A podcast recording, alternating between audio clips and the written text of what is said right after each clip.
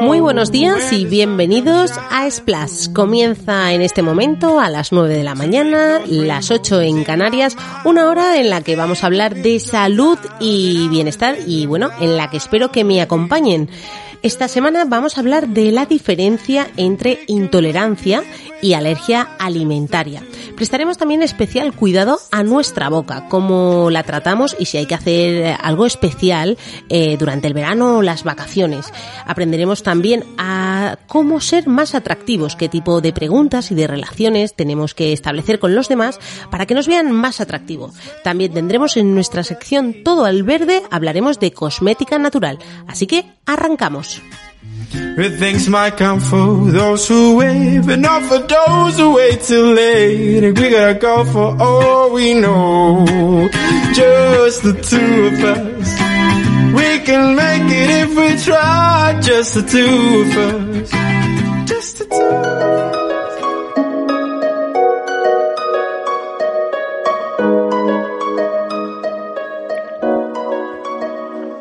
Todo es claro aunque parezca oscuro. Náuseas, diarrea o dolor abdominal son varios de los síntomas que sufren quienes tienen una intolerancia alimentaria. Sin embargo, también es posible tener estos síntomas cuando se padece alergia a algún alimento. Esta mañana vamos a distinguir entre intolerancia o alergia. Lo hacemos con Teresa Moreno, directora de comunicación de Dos Pharma. Buenos días, Teresa. Hola, Sandra. Buenos días. Buenos días. A ver, eh, me gustaría que empezáramos eh, por, por, la, por, la, por lo más básico. ¿Qué es, qué es una alergia alimentaria? Bueno, pues eh, una alergia alimentaria es una respuesta excesiva del sistema inmunitario ante un alérgeno, eh, una sustancia, y bueno, eh, se produce frente a esas proteínas de los alimentos, ¿vale? Lo que pasa es que, propiamente dicho, pues bueno, nuestro cuerpo al final, em, al consumir este tipo de sustancias que no tolera, eh, crea un número excesivo de anticuerpos. Eh, ¿Hay algunas alergias que, que sean más frecuentes que otras? Eh, bueno, hay alergias eh, muy frecuentes, por ejemplo, como a la fructosa, ¿no? A los frutos secos, al marisco, a la leche de vaca, al huevo. hay muchísimas alergias, pero esas son las más frecuentes. Ya, en algunas ocasiones la reacción, ¿no? Puede, puede incluso ser grave. Eso es, eso es. Eh, puede provocarse hasta eh, un shock anafiláctico, ¿vale? Que puede llegar a ser mortal. Eh, Teresa, ¿podría llegar a producirse una alergia alimentaria inducida por el ejercicio? Sí, sí que puede, sí que puede llegar a producirse, ¿vale? Por eso, eh, pues, bueno, como medida de prevención se recomienda no comer un par de horas antes de realizar actividad física, ¿vale? Sobre todo para aquellas personas que ya han padecido algún síntoma cuando han realizado ejercicio. Vale, eh, Teresa, me gustaría que diéramos, bueno, pues algunas pautas ¿vale? Eh, de lo que deberíamos hacer para evitar, pues eso, mm, respuestas eh, alérgicas a determinados alimentos, ¿no? Eh, pues por ejemplo, a lo mejor leer las etiquetas, ¿no? Es algo que frecuentemente no todo el mundo hacemos cuando vamos a un supermercado o cuando estamos haciendo esa compra semanal, que parece que el objetivo es solamente llenar el carro. Eso es, es súper importante en el caso de que se padezca alguna alergia, eh, que se lean siempre las etiquetas de los alimentos, ¿vale? Por ley se tiene que informar hasta de 14 alérgenos diferentes, eh, pues por ejemplo como la leche, los huevos, la, eh, la soja, los cacahuetes, ¿vale? Entonces hay que leer muy bien el etiquetado de los productos porque puede ser que aunque no lo pensemos o no creamos que puede pasar mm, o no lo esperemos, muchos productos pueden, pueden contener tener, por ejemplo, eh, gluten o trazas de, trazas de frutos secos, como los embutidos, ¿vale? También tendríamos que tener muchísimo cuidado con la contaminación cruzada. Hay que manipular por separado el alimento al que se tiene alergia y, evitar que pueda entrar en contacto con aquellos utensilios o platos o superficies que sí que han tocado esos alimentos. Si tenemos una alergia a a la lactosa, por ejemplo, y hemos cortado con un mismo cuchillo el queso, no podemos volver a cortar otro alimento y después que esa persona lo ingiera, ¿no? Porque sería una forma de tener esa contaminación cruzada.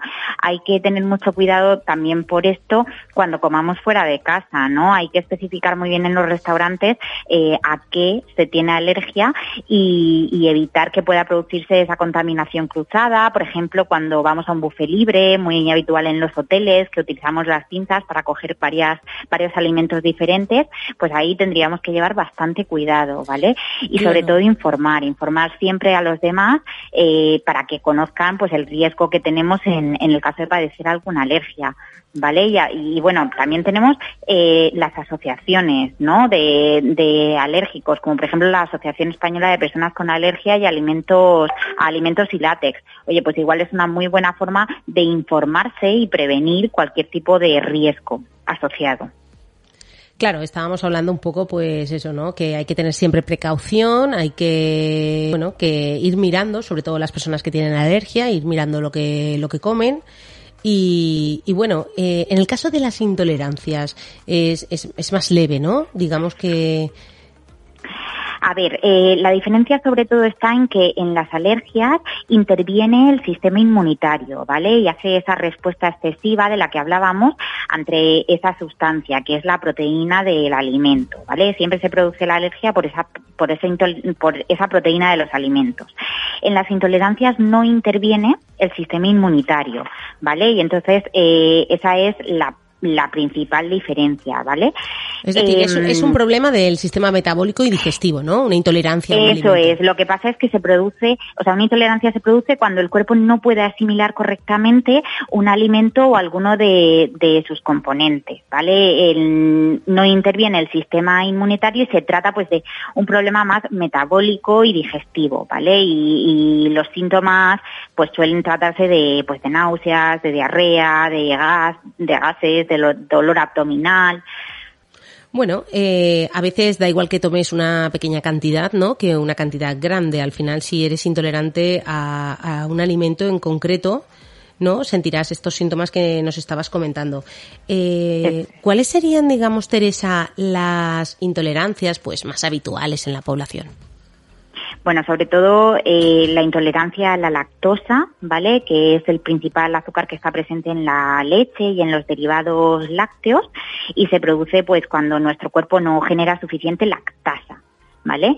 Eh, pues eh, también la intolerancia a la fructosa, ¿vale? La fructosa es el azúcar natural de algunos alimentos, pues como las frutas, como la miel, y se utiliza también para elaborar bastantes productos procesados. Entonces tendríamos que llevar ahí especial cuidado, ¿vale? Y, y lo que nos pasa cuando tenemos intolerancia a la fructosa es que eh, tenemos una mala absorción en el intestino delgado, ¿vale? Porque falta alguna de, de las enzimas que descomponen pues esta esta, fructosa.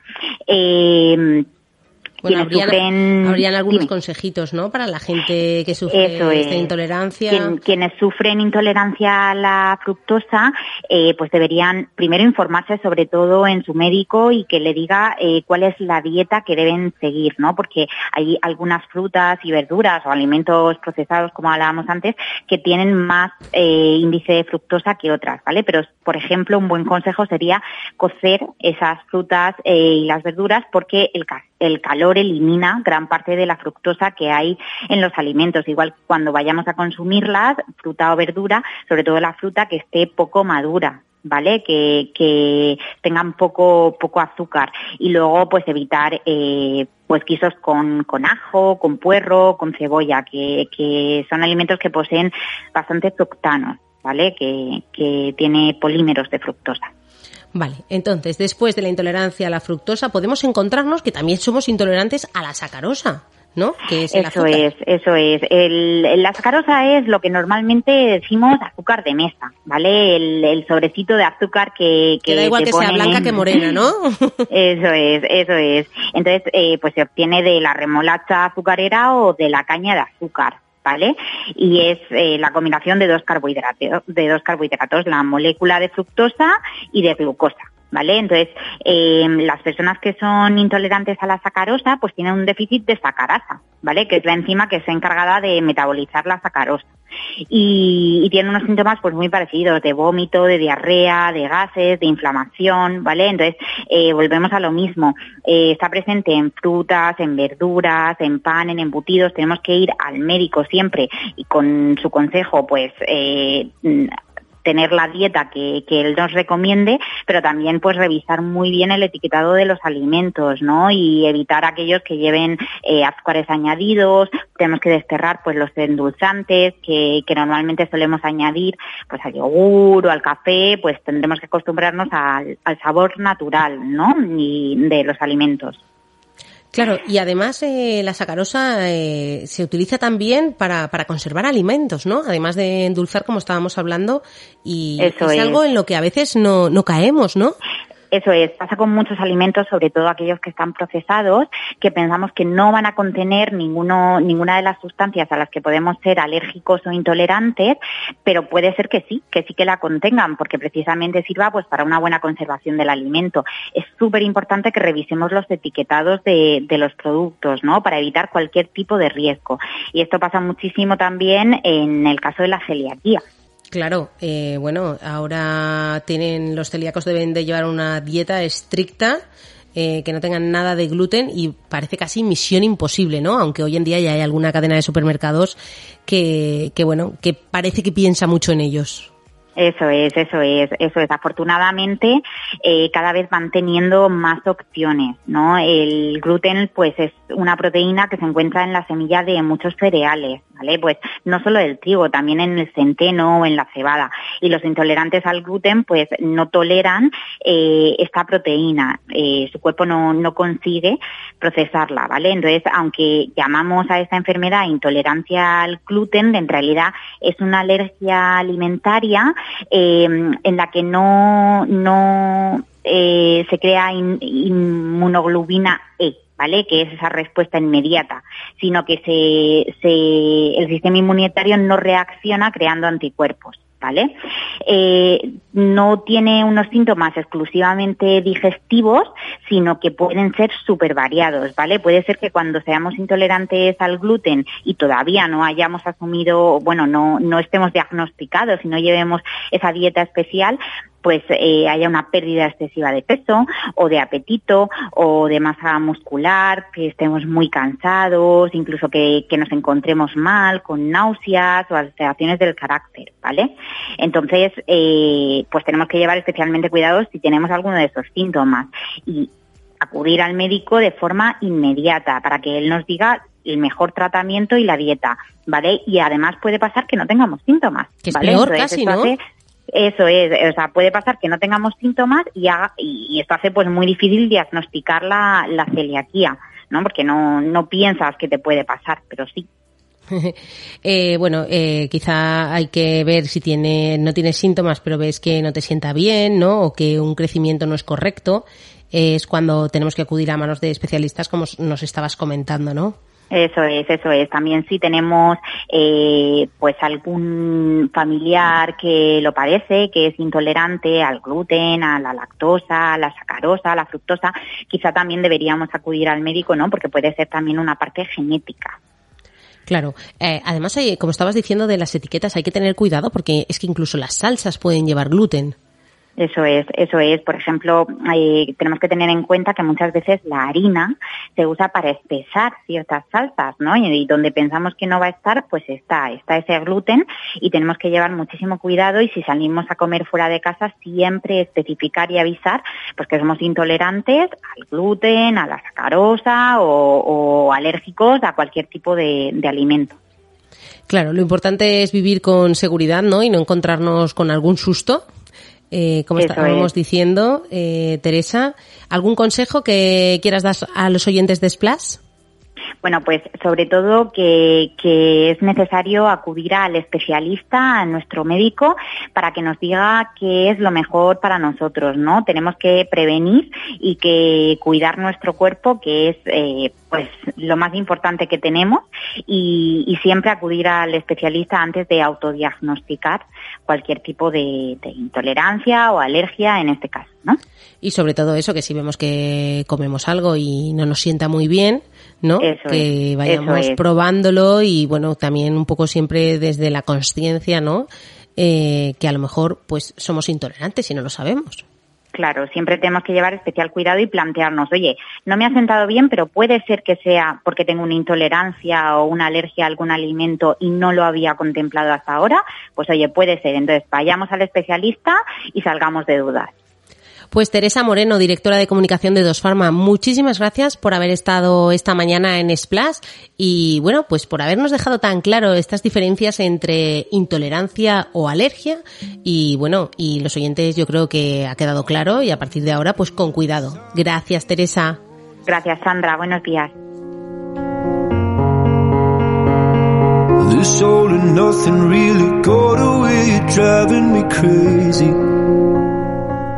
I need somebody to hear, somebody to know, somebody to have, somebody to hold. It's easy to say, but it's never the same. I guess I kinda like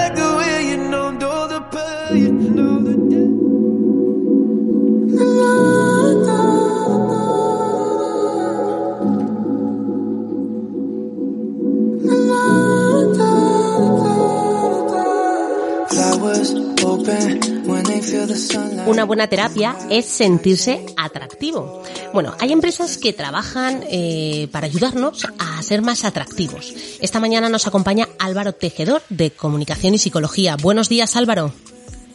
Muy buenos días, Sandra. ¿Qué tal? Qué contento estoy de estar aquí contigo. Igualmente, Álvaro, muchas gracias. Siempre es un placer que nos cuentes cosas porque parece que, que no, ¿no? Que uno o sea atractivo o no sea, pero ¿realmente podemos mejorar nuestro atractivo eh, según nos comuniquemos, según la forma en la que hablemos con los demás? Claro, yo creo que fundamentalmente casi todo radica en la comunicación. Obvio, existen una serie de rasgos, como puede ser tu complexión física, eh, tu trabajo, tus hobbies, etcétera, que pueden hacer que socialmente tengas más fácil resultar atractivo. Pero luego al final todo es una cuestión de sensaciones de, y subjetividades. Y esas subjetividades al final tienen que ver con cómo de cómodo te sientes cuando estás con alguien. Y eso por supuesto es comunicación, son habilidades sociales y como cualquier otra habilidad se puede trabajar y mejorar. Álvaro, pero las redes sociales nos ponen muy fácil lo de, bueno, pues a ti te gusta el cine, a mí también, ¿qué tipo de cine te gusta este? Pero realmente cuando estás con otra persona cara a cara, es como un poco más difícil mentir, ¿no? Sobre todo si te hace las preguntas eh, que tú quieres saber. Mm, bueno, sí, desde luego las redes sociales son un invento maravilloso y tienen muchísimos beneficios y ventajas pero del mismo modo también es cierto que nos han alejado paradójicamente un poco más de la gente y también de nosotros mismos, incluso de nuestras propias emociones. Eh, creo que la comunicación que atrae, la comunicación que une, que genera vínculos, es una comunicación más emocional, menos descriptiva y que tiene que ver con de verdad abrirnos delante de alguien o que alguien se sienta suficientemente cómodo para abrirse delante de nosotros. ¿no? Y al final hay gente con la que compartimos años y años y años en una oficina o incluso familiares con los que nos conocemos desde hace siglos y hay gente con la que en 10 minutos, 15 minutos, de pronto te sientes muchísimo mejor, ¿no? muchísimo más cómodo. ¿Por qué? Sencillamente por la calidad de lo que estáis compartiendo. ¿no? Y por eso tú decías, ¿te gusta el cine? Sí. ¿Qué cine te gusta? X. ¿Qué película es tu película favorita? Z. Bueno, eh, eso de alguna manera es una especie de descripción, ¿no? De, nuestra, nuestra relación con el cine, pero al final lo que importa es cómo te sentiste con esta peli, qué aprendiste, cómo, cómo has llegado tú a este cine, ¿no? Al final preguntas más abiertas, menos cuantitativas, menos descriptivas y más subjetivas, más emocionales.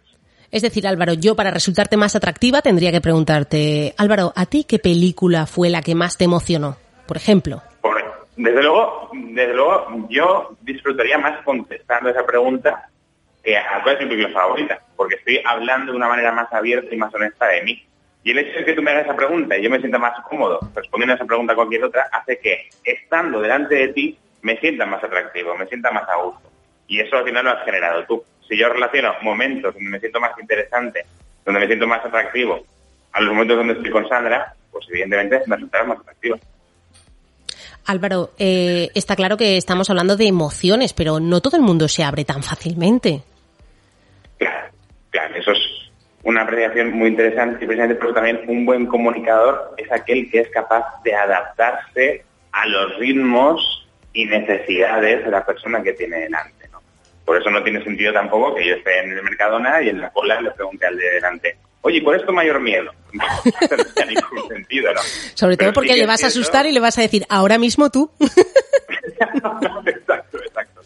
No, evidentemente es una cuestión de gradualidad y de ir eh, cogiendo esa tendencia, también midiendo hasta qué punto se siente cómoda la otra persona. Y por supuesto, si yo quiero que alguien se abra, primero tendré que abrirme yo. Primero tengo que ser yo el que invierta en la conversación, el que invierta en la relación.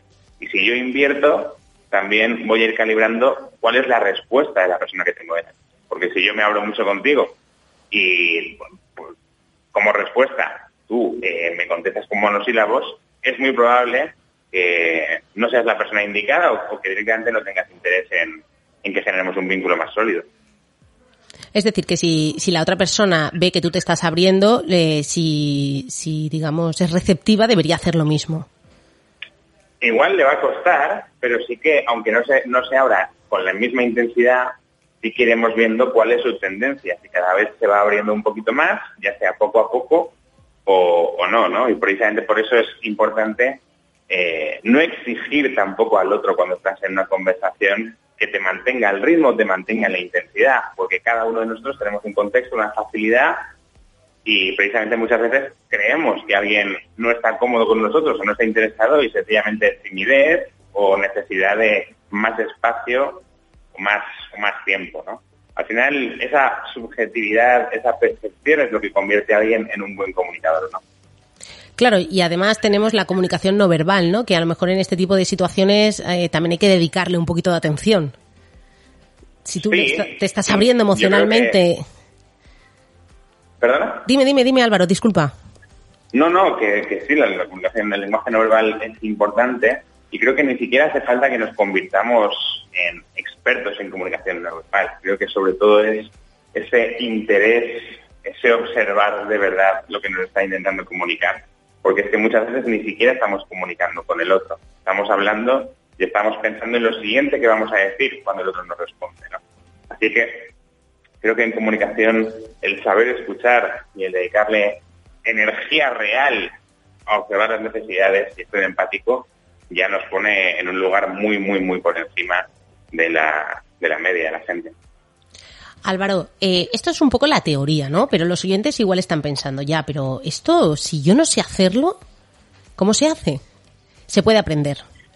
Yo creo que como cualquier habilidad, la teoría es una buena manera de entender el marco ¿no? en, el que, en el que juegas, ¿no? las reglas del juego. Pero, como en cualquier otra habilidad, insisto, hay que exponerse, hay que practicar, hay que jugar. Por eso nosotros en nuestros talleres siempre ofrecemos talleres eh, prácticos, donde se hacen juegos de roles, donde todo lo que estamos diciendo pues, primero se pone en práctica, ¿no? Y de hecho, por ejemplo, estamos hablando porque subimos un vídeo donde en lugar de dar teoría, lo que hicimos fue pues, poner un ejemplo de cómo se hace habitualmente, cómo hablamos habitualmente, que es lo normal y lo poco atractivo que queda, y una conversación un poquito distinta, sencillamente incluyendo los porqués, ¿no? Yo, por ejemplo, soy psicólogo, pero hay muchísimos psicólogos. Lo que a mí me hace especial no es ser psicólogo, es porque yo he decidido ser psicólogo. O tú eres una estupenda periodista, pero lo que te hace distinta de los periodistas es qué cómo te sientes tú con respecto a tu profesión. Y esos matices, ese, ese un pequeño giro en la conversación, sencillamente es ponerlo en práctica e ir sintiéndote cada vez más seguro con esos recursos.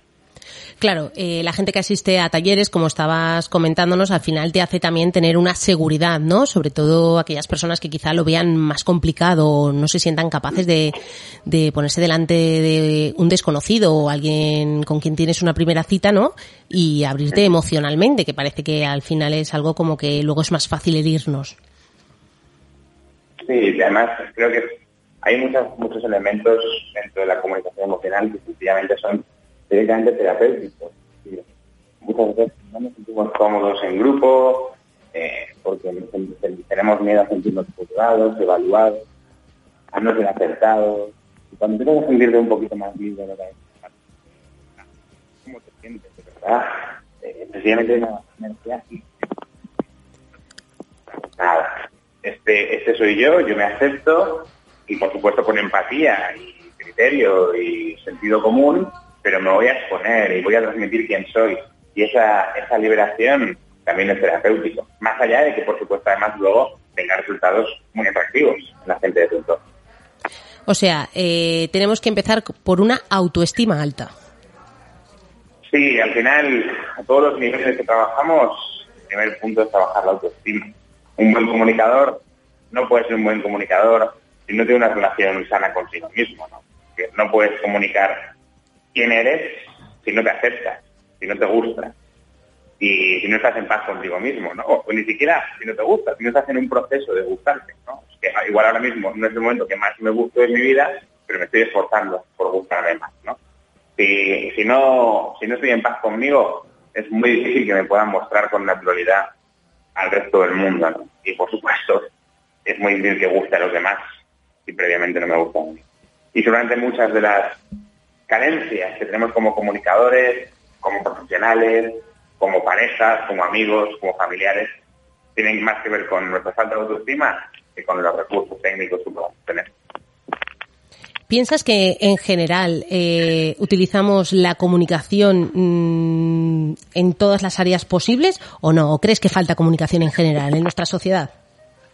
Bueno, yo me dedico a enseñar comunicación, así que por supuesto tengo que decir que, hace falta más comunicación. Al final somos, lo decíamos al principio, ¿no?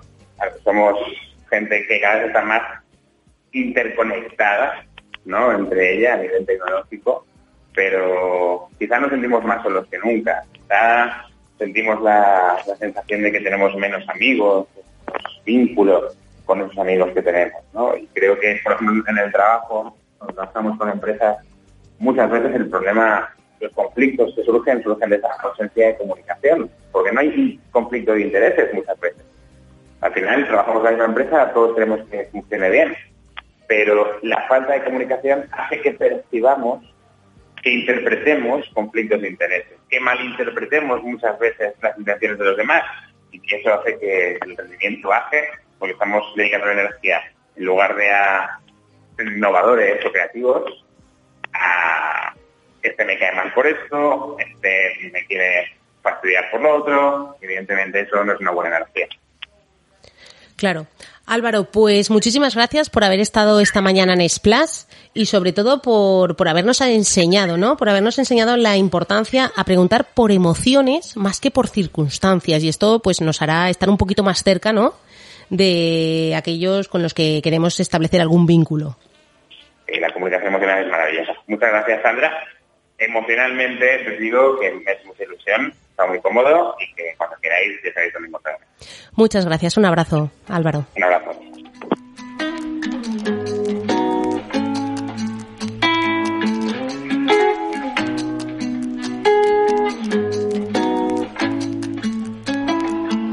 Zany boss, suicide door, brand new bag. College girls, give a nigga head in my raps. Rockstar life, so much money, I'll make you laugh. Hey, the bitch they hate, and you can't miss what you never had. Hey, hey, off the juice, coding got me tripping.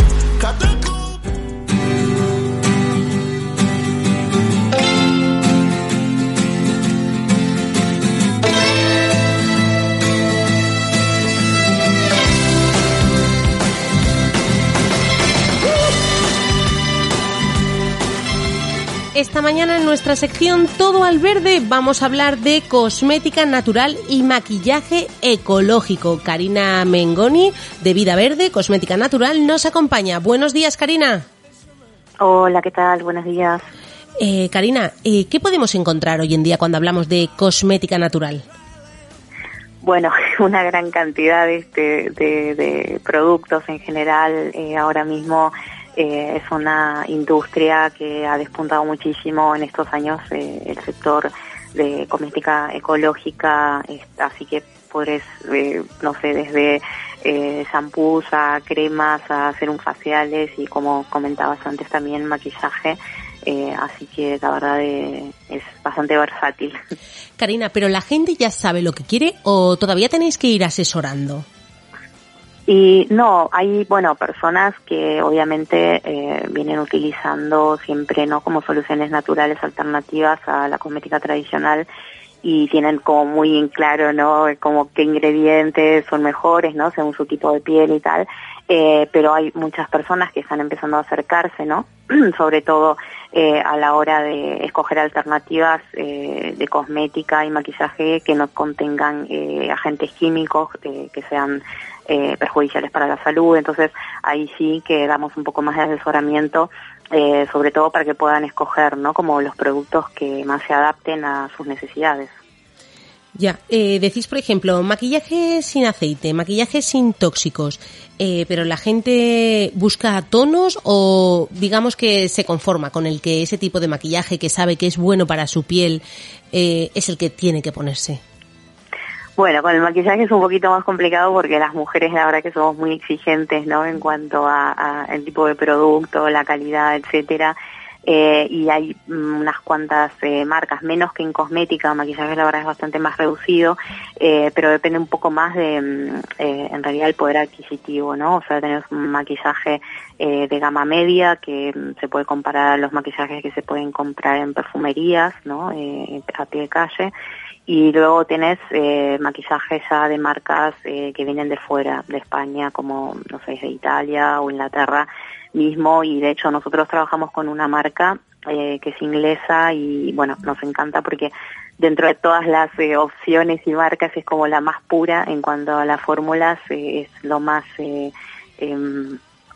em, como liviano, prácticamente no tiene mucho más ¿no? que los minerales, que es la base ¿no? este tipo de maquillaje y es ideal para todos los tipos de piel, así que ahora es una buena solución.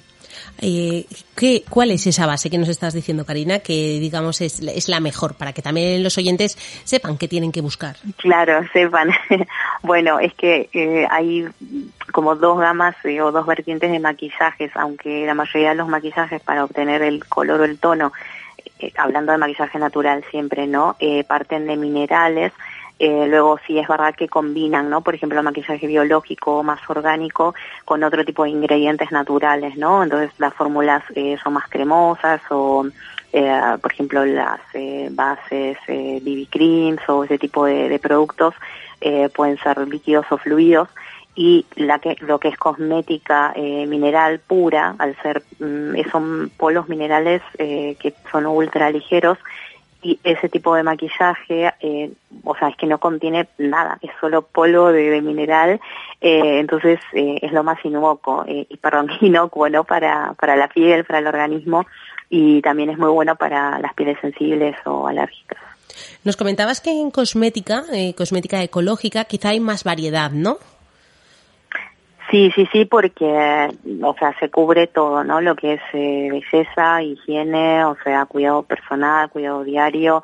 Eh, luego también hay tratamientos eh, ya como más exclusivos, hay líneas que son más como para spa en casa, ¿no? Como si fueran tratamientos profesionales que uno, mm, en vez de ir a, un centro de, cosmética para tratar, eh, no sé, celulitis o falta de firmeza o ese tipo de, problemas, eh, sí que con dos o tres productos puede ¿no? tener un tratamiento profesional eh, basado puramente en principios activos naturales. Karina, ¿cuál es vuestro producto estrella, el que vendéis por encima de todos los demás? Uh, qué pregunta. hay, la verdad que hay muchos. Las barras de labios, por lo general, yo creo que las mujeres siempre tenemos que comprar este una barra de labios. Eh, después hay un eh, acondicionador en spray, que creo que es eh, como el que más se lleva, y un agua micelar em, natural basada en carbón activado, que la verdad es la, la que mejor resultados da a la hora de, bueno, poder desmaquillar y mantener la piel, la verdad que es muy buena. Claro, eh, también hay productos para la gama de, para los hombres, ¿no? De gama masculina.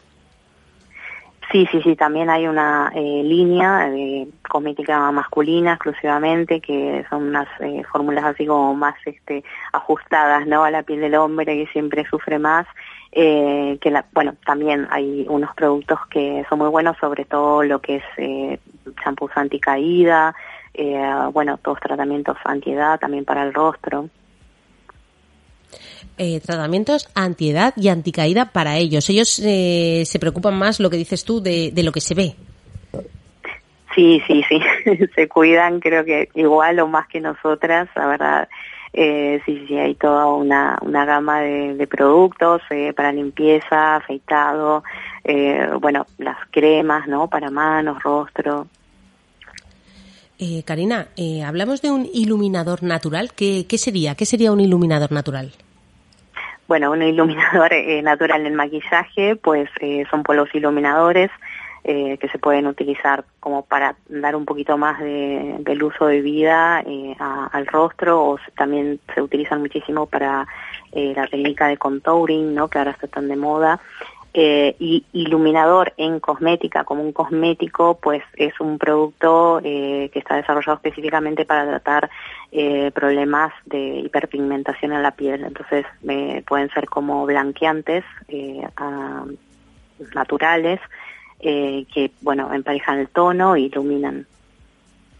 Karina, eh, estamos en verano, eh, ya es el momento de comprar y bueno, y sobre todo de, de reciclar los, los, antiguos, ¿no? Porque los protectores solares de, de, un año para otro, bueno, tienen fecha de caducidad. Sí. Entonces, ¿es posible comprar también protectores solares que sean ecológicos? Sí, sí, sí, sí. De hecho, antes cuando me preguntabas por los más vendidos, en este momento es todo lo que es la, la gama solar, porque bueno, muchas, a, pesar ¿no? de, de la pandemia y lo que está pasando, eh, sí es verdad que muchos se están preparando no para veranear y de hecho ya están haciendo piscina o mar. Eh, y la protección solar eh, en cosmética ecológica eh, lo que tiene diferente con, la, con, con, los protectores solares de, toda la vida es que no utilizan filtros químicos no o sea se basan también eh, en minerales que son los que eh, reflejan no como los eh, rayos ultravioletas y tal y bueno, por supuesto que no tienen eh, nanopartículas ni nada que sea eh, nocivo para la piel. Pero llevan igual la protección, ¿no? Para que la gente que no lo sepa, aunque sean ecológicos, llevan lo que es el factor de protección. Claro, claro, sí, sí, sí. Digamos que el funcionamiento de un protector solar eh, de toda la vida es eh, como tapar ¿no? la, la piel, crear como una especie de capa eh, para que no atraviesen los rayos y la protección solar ecológica lo que utiliza eh, son eh, minerales que um, cubren eh, la piel pero no, no, la obstruyen porque no contienen siliconas, por ejemplo, tampoco tienen parabenos, ¿no? Ni nada que sea tóxico. Ni parafina, ni perfume, ¿no? Claro, claro, sí, sí, sí. Son protectores solares ecológicos que te protegen igual, pero que además cuidan, cuidan un poco la piel. Sí, sí, de hecho nosotros trabajamos eh, una marca eh, italiana que es eh, cosmética biológica de alta gama eh, y tienen, bueno, unas formulaciones que la verdad son una maravilla porque, bueno, todo lo que es protección solar este, de, rostro y cuerpo eh, tiene muchísimos eh, principios activos que son antiedad, entonces no solo protegen de radicales libres, sino que también, bueno, hidratan, o sea, mantienen la piel hidratada, que es súper importante, ¿no?, con la exposición al sol. Y también además de potenciar el bronceado para que sea un, buen color no el bronceado que cojamos eh, previene o sea todo lo que sean las eh, consecuencias no de la oxidación. Pues sí y ya que estamos cuidando la piel tendremos que cuidar también el cabello no sí. Sí, sí, totalmente. Por eso antes eh, nombraba el acondicionador en spray, porque es un producto súper práctico realmente. Esto de cuando salimos del mar o de la piscina, ¿no? Que creo que el cabello es lo que más sufre, eh, ya sea por el cloro o por la salitre, etcétera. Eh, y además que bueno nos puede quedar el pelo espantoso no después de, de este bañarnos y tal y ese acondicionador eh, la verdad es que es una pasada porque además de tener proteínas de sedas tiene un montón eh, de aceites como argán por ejemplo o espino amarillo eh, que son muy hidratantes eh, y lo que hacen es eh, proteger proteger al cabello de la oxidación de los rayos solares eh, y de todo lo que sean eh, agentes no agresivos externos eh, y bueno lo dejan súper suave brillante la verdad que incluso para peinado es fantástico. Y como nos contabas le, lo proteges sin, sin ponerle nada nada extraño no todo todo ecológico y todo natural Karina, ¿tú, Sí, sí. ¿tú los tienes todos? Porque esto es imposible. Bueno, la mayoría, sí, sí. Soy casi como el tester oficial de, de todo lo que lo que va llegando, porque siempre están eh, sacando eh, gamas nuevas y cosas, este, la verdad que muy interesantes. Eh, y sí, bueno, yo la verdad que soy como la, probadora oficial porque, bueno, tengo la piel sensible, eh, soy bastante reactiva, ¿no? A, todo. Entonces, eh, bueno, ni bien pruebo algo, ya eh, tengo claro, ¿no? Que está eh, súper bien, ¿no? De calidad, las fórmulas, que no genera ningún tipo de, bueno, irritaciones ni nada, así que sí, sí. Karina, eh, ¿qué producto crees que falta? ¿En qué producto podríamos pedirle a la gente que trabaje?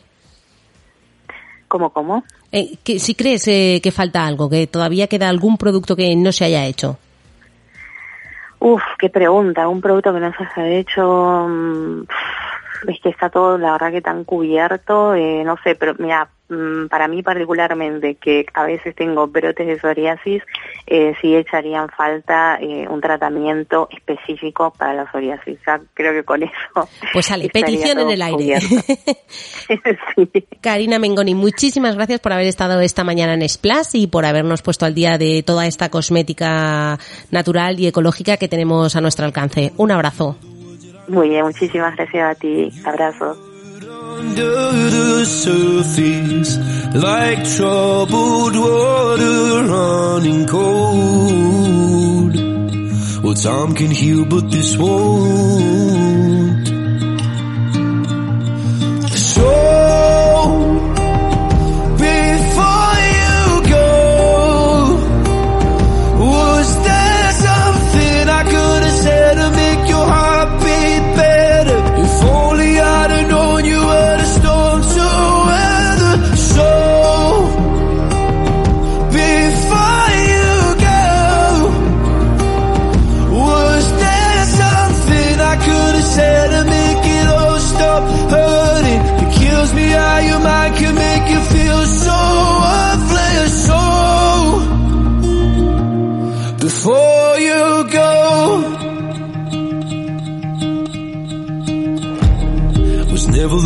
Time, whenever you're cold. Little by little by little until there was nothing at all. Or every moment, I start to replay. But all I can think about is seeing that look on your face.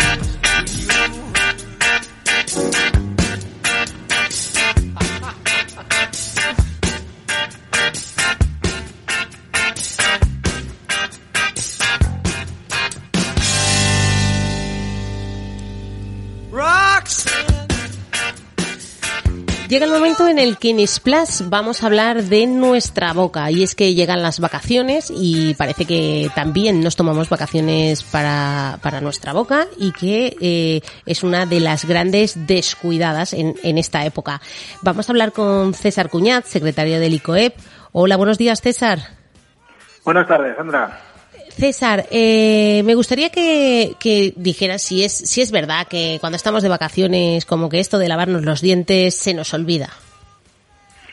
Bueno, sí que es, cierto que en, época estival pues eh, llevamos una vida un poquito más bohemia, solemos comer y cenar fuera, eh, trasnochar y evidentemente eso eh, trastoca nuestra higiene de bucodental eh, diaria. Claro, pero tú sales a tomarte unas cervecitas y lo último que piensas es en, lavarte los dientes. Entonces, ¿cómo podemos solucionar esto? Pues, a ver, la solución es muy fácil, es llevarse, igual en el bolso llevamos, o en, la cartera llevamos mil, mil cosas que, muchas veces nos hacen falta, pues es llevar un, cepillo de dientes y, un poquito de pasta y en un momento dado, pues eh, lavarte los dientes si vas a, llegar muy tarde a casa y, no vas a poder limpiarte los dientes hasta muy tarde. También hay que un poco vigilar en, no excederse en, en, bebidas eh, azucaradas ni, ni, ni, con mucho gas que, que pueden incrementar el, riesgo de, caries. Es decir, eh, vosotros veis que después de las vacaciones, digamos que aumentan eh, las caries y bueno y los pacientes. Claro, siempre ha habido una, un, incremento en la incidencia de, consultas en, las clínicas dentales eh, pues eso, pasado en septiembre, octubre, pues la gente se ha despido más y, suele haber más problemas. Ya, eh, podemos incluso llegar a tener luego hipersensibilidad dental si no hemos estado, pues eso, durante los meses de verano cuidándonos la boca como hemos hecho durante todo el año. Bueno, el tema de la hipersensibilidad dental realmente sí que se debería a, un consumo excesivo de, de, bebidas carbohidratadas y de, y de azúcares que te producido una caries y esa caries, pues eh, si está muy cerquita del nervio, sí que te puede dar una, esa hipersensibilidad. Pero no, no, también es cierto que, que en verano, como se toma siempre bebidas un poco más frías, pues esa hipersensibilidad se va en aumento. Pero, pero tampoco tiene por qué pasar si, si tenemos una higiene, una higiene correcta. Eh, nos hablas de una higiene correcta. Eh, aquí hay muchas dudas sobre si es mejor cepillo eléctrico o manual. Vamos a aprovechar que te tenemos en antena eh, para que nos des unas recomendaciones básicas, ¿vale? Un kit de salvación para nuestra boca para este verano. Pues a ver, lo ideal en, digamos, un, perfil básico de, persona, hay gente que evidentemente requiere más cuidados, tiene que hacer tres cepillados, tiene que a lo mejor hacer cuatro, pero en general una persona normal lo ideal es hacer tres cepillados diarios. Eh, no es no es necesario hacer ningún tipo de enjuague bucal. Eh, si hay un buen cepillado, eh, con eso es suficiente. Y el cepillo eléctrico no es que sea mejor ni peor que el cepillo manual, lo que sí que es cierto que el cepillo eléctrico, al, al, realizar muchos más movimientos que los que hacemos nosotros con el cepillo manual, pues evidentemente consigue un cepillado más, más, más perfecto. Pero también es cierto que al, tener que dejarlo circular durante todos tus dientes durante varios segundos, pues evidentemente es un poco más, más tedioso y un poco más eh, entretenido el, pasártelo. Por eso la gente, al final de tener cepillo eléctrico, eh, muchas veces vuelven a al manual. Lo ideal es por lo menos hacer el cepillado manual eh, por la mañana y por la noche y, perdón, por la mañana y a mediodía y por la noche antes de acostarnos, que tenemos un poquito más de tiempo, pues ya dedicarle más eh, tiempo al cepillado con un cepillado eléctrico.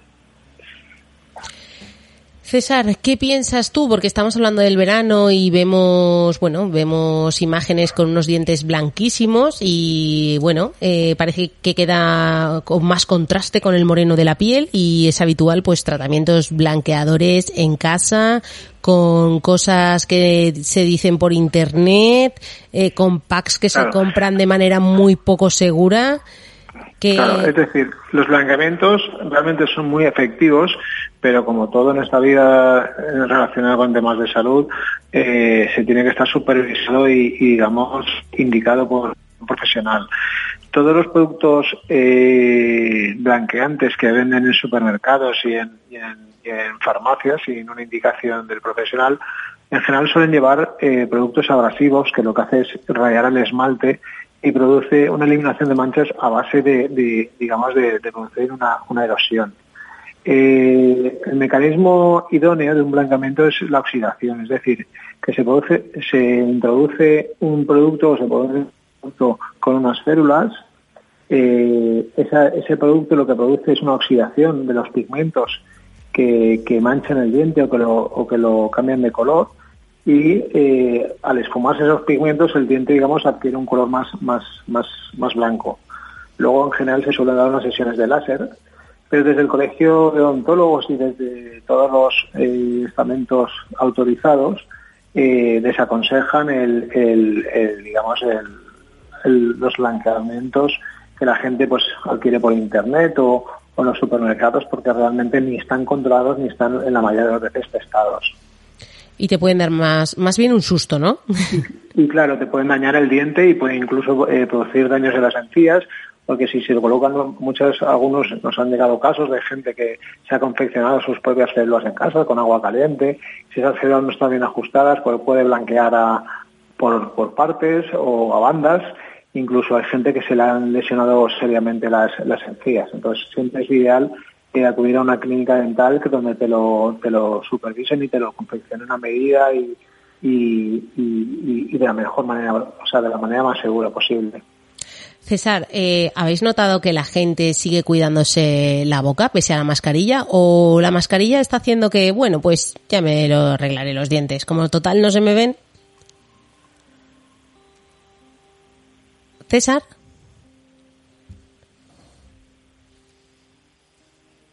Hola. Hola, César. Sí. Que te habíamos perdido. Ahora, ahora sí. Nada, te decía... Justamente, justamente lo que hemos visto, contrario, mucha gente que, que, ahora lleva mascarillas ha aprovechado para darse la boca, incluso para... César, César, un, César, un segundito. Voy a repetirte la pregunta, ¿vale? Y, arrancamos desde ahí, que ha, habido como una parada y se, se te oía mal, ¿vale? Vale, vale. César, eh, ahora que llevamos la mascarilla, ¿estáis notando que la gente pues deja como para más adelante lo de arreglarse la boca o precisamente ahora que llevamos la mascarilla es el momento? Pues la, verdad es que nosotros en las clínicas dentales hemos notado un aumento sobre todo en tratamientos estéticos y sobre todo de ortodoncia, porque la gente como que le da menos eh, apuro el, llevar brackets o llevar cualquier tipo de alineador que, se pueda, que la gente te lo pueda notar, porque ahora mismo con las mascarillas, pues prácticamente la gente no te lo va, no te lo va a ver a no ser que te quite la mascarilla para comer o, en determinados momentos. Entonces, justamente lo que hemos detectado es un aumento de, en, los tratamientos de, prótesis y, de, y de ortodoncia debido justamente a eso. O sea que justamente eh, prácticamente es al revés, es decir, nos la gente ha pues, se ha más los dientes y ha querido pues aprovechar este este impasse de, no enseñar los dientes habitualmente para arreglárselos. Claro. Eh, César, eh, la realidad es que la sonrisa importa.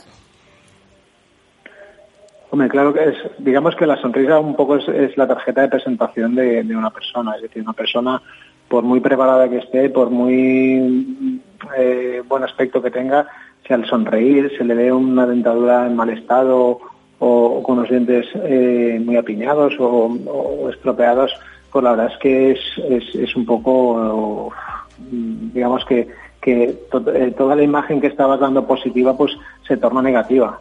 Y, al revés, es decir, gente que a lo mejor, eh, pues a lo mejor no es muy agraciada físicamente, si al sonreír tiene una sonrisa limpia, blanca y eso pues siempre va, digamos, a decir mucho de su, de su higiene y de, y de su cuidado personal. César, ¿y existe la sonrisa perfecta o cada uno tiene la suya? Cada uno tiene la suya y, evidentemente aunque no, existe, aunque no exista la sonrisa perfecta, pues siempre con los tratamientos dentales eh, intentamos que esas sean lo más, lo más perfectas posibles. ¿Cómo sería? Me gustaría que nos la describieras. Pues la sonrisa perfecta o sería pues pues un color pues un poquito más blanco de, de lo estándar con unos dientes bien alineados, eh, sin, sin, ningún tipo de, empastes, ni, ni, fundas, ni ningún material, eh, eh, digamos, artificial, con unos dientes naturales y, en, perfecta, en perfecta armonía. Y desde luego sería una, una boca bien cuidada, ¿verdad, César? Por supuesto, ante todo las cosas que no se cuidan con el tiempo se deterioran.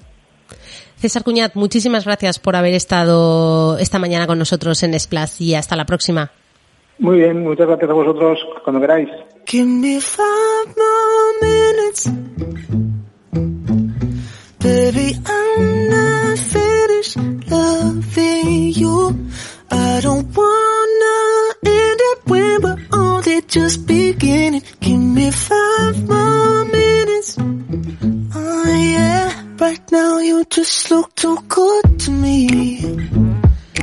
Bueno, pues termina el espacio de salud y bienestar, pero espero que continúen en la sintonía de soulradiolife.com porque enseguida llega mi compañero Nacho Roca con Soul Weekend, así que nada, espero que sigan conectados a nosotros. Buenos días.